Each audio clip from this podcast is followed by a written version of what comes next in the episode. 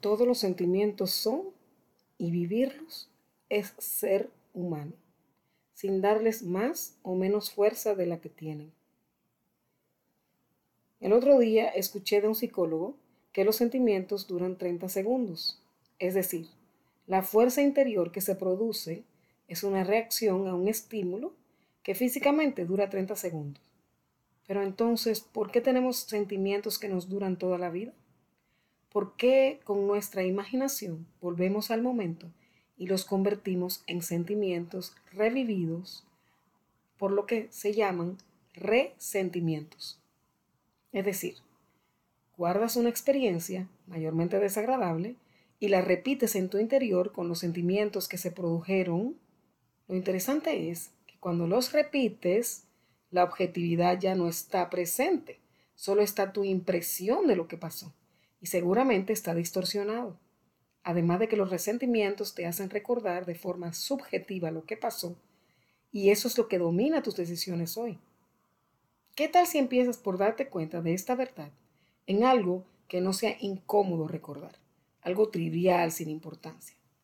Por ejemplo, cuando llegas a tu casa sin percances, recuerdas cómo llegaste caminando en el carro, ibas por el mismo camino que todos los días sin mayores inconvenientes, probablemente puedes tener una perspectiva objetiva de los hechos donde pusiste las llaves, el cansancio que tenías y ya.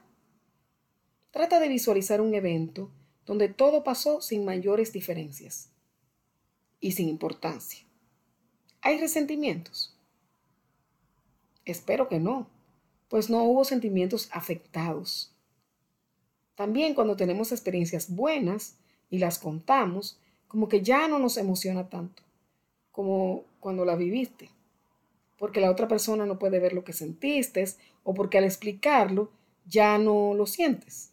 La fuerza de sentimiento que dura 30 segundos se fue.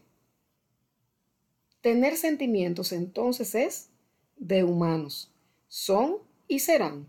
Vivirlos sin darles fuerza, sin darles más o menos fuerza, te regalará el dominio propio, la capacidad de estar ecuánime y asertivo y tomar decisiones seguras y maduras. Te invito a vivir tus sentimientos como lo que son, reacciones que duran 30 segundos, sin darles más o menos fuerza. Decide hoy que sean el adorno del lugar y no lo más importante. Tendrás paz.